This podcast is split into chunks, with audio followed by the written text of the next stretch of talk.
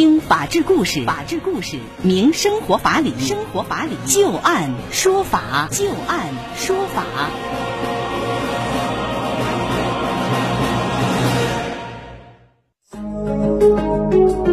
北京时间的十八点零三分，您现在正在关注收听的是石家庄广播电视台农村广播，在每天的傍晚六点到六点半为您带来的《就案说法》，我是知晶。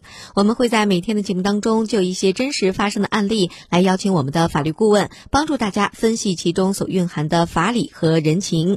在今天节目当中，我们将会连线的法律顾问呢是张玉柱律师。首先，我们来看第一个案例啊，抢土豆所惹出来的一场纷争。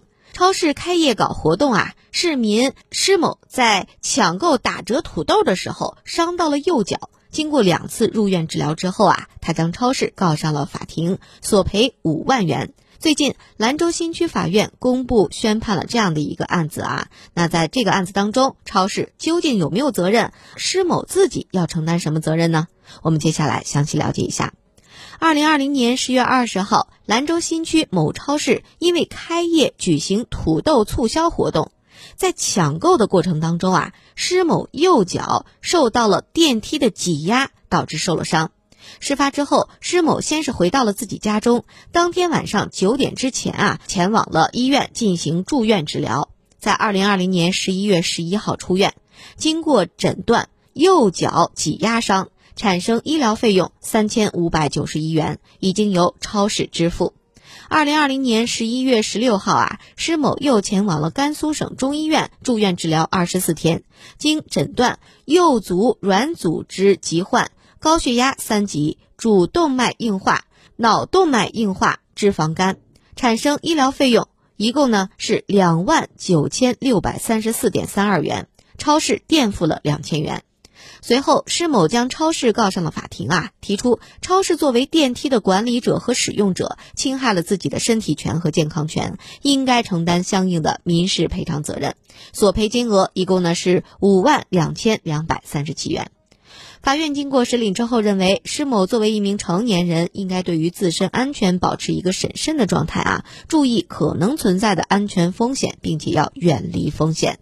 超市对于施某的损害后果要承担百分之四十的责任。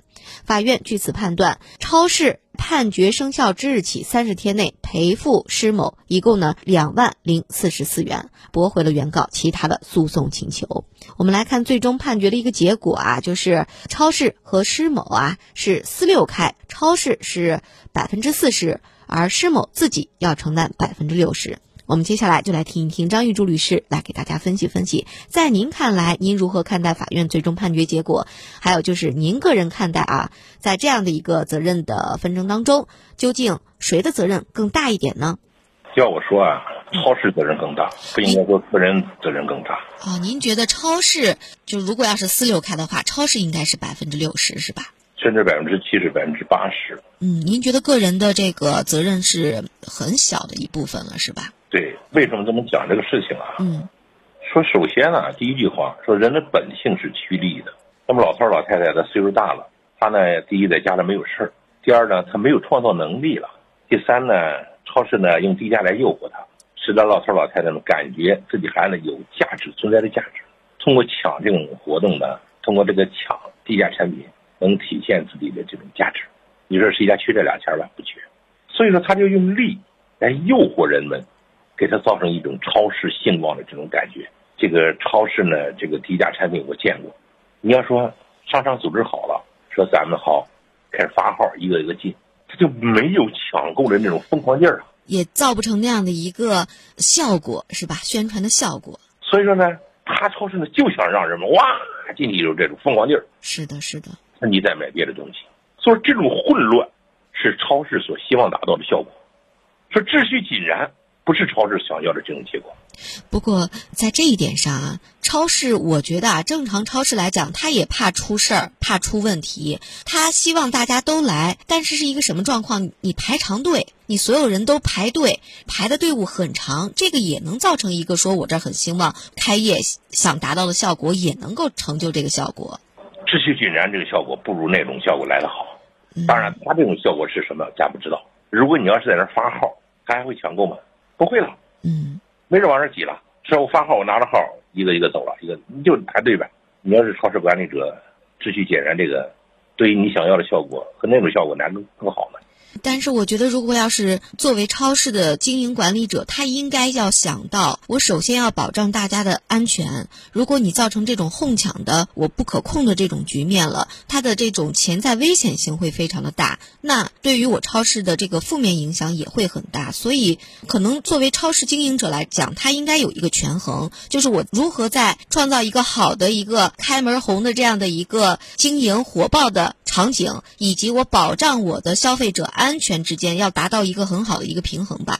如果你要站在经理那个角度去了，我保证你不会像今天说这个话，对吧？这个案件他组织一年这种活动，天天组织，他只出了两万块钱，你说他出得起吗？出得起？甚至说这种可能出现的这种风险掏钱儿，已经在他的预估的范围之内。如果你要做的超市经理的位置，你还会这么讲吗？你不会的。你要能这么做的这么冷静了，两天经理你别干。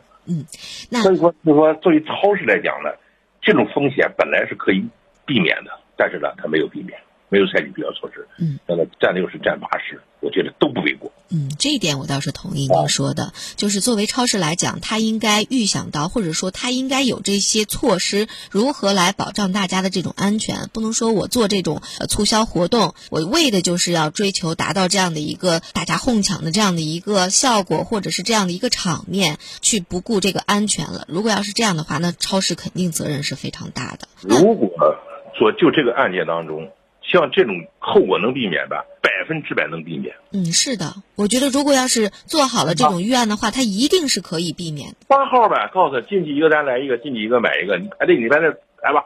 九点开门，你排到十一点，你你买上进去一个，进去一个，多安全，在这儿排呗。可是为什么他不去像你所说的这样做呢？他比你智商低，他比你没有经验？不是，他一定是为了超市的利益最大化，所采取这种措施。你说让他占百分之，我我觉得让承担百分之百都不为过。在拿着这个消费者的健康，应该说他对消费者的这种健康漠视，你说让他多担点责任怎么了？四十少了。在这里啊，也是就着这个案子，也是提醒我们的听众朋友，尤其是我们有很多的这个中老年朋友啊，我们看有的时候一些商场啊，或者是超市搞促销打折的时候，有的时候我们能看到这种秩序井然排着队，当然这是最好的啊。但是有的时候可能也会出现这种哄抢的这个局面，在这个时候也请大家一定保持冷静，千万不要去凑这个热闹，或者说是使劲往前挤，因为这个时候真的特别特别容易出现什么扭伤啊。摔倒啊、挤压啊、踩踏啊这种情况，那我们也看到很多这种商场在搞活动的时候，也会看到注意这个人群的状况。有的时候我们看有一些大活动，他人特别多，这种时候有的商场我看到那种新闻，就是为了避免发生这种不可控的这种因素，他这个活动宁肯取消了，我也要避免这种情况的发生。我们之前曾经看过一个商场搞一个什么活动啊，就是顶上有很多的这种气球。然后他把这个气球弄得特别多，下边有很多的这个人群在下边，然后把这个气球突然间就撒开，这气球不就一直都往下落了吗？张律师，如果要是搞这种活动的时候，大家可能都是抬头看着上面看天，这个时候比如说人群一多，然后互相一挤，有人倒下了被踩着了，像这种商场是不是像这种活动的组织者都应该承担责任呀？没问题，我们首先说第一句话，作为组织者来讲。他是一个普通人，跟你我一样。第二呢，他完全能够预测到人们会在遇见这种情况会怎么做。张律师，您看，如果这个时候组织者说，我们这个理论上来讲，正常情况下来讲，他是没有危险的。但是在人群当中，突然间有人起哄，或者说他主动去推了别人往前使劲挤，结果把别人给推倒了，那是这个人他是一个侵权人，是推人的那个人的问题，不是我们这个活动的问题。您觉得，如果这个理由能不能站得住脚呢？不行，我们说踩踏事件发生。作为大型的聚集活动踩踏事件的发生，嗯，这都是人挤人所产生的。是的，他都是为了自己走快一点，自己看得更好一点。作为组织者来讲，还是我们说的，他是个普通人。嗯，作为普通人的这种心理，他完全能够预测得到，他也完全能够采取措施来避免。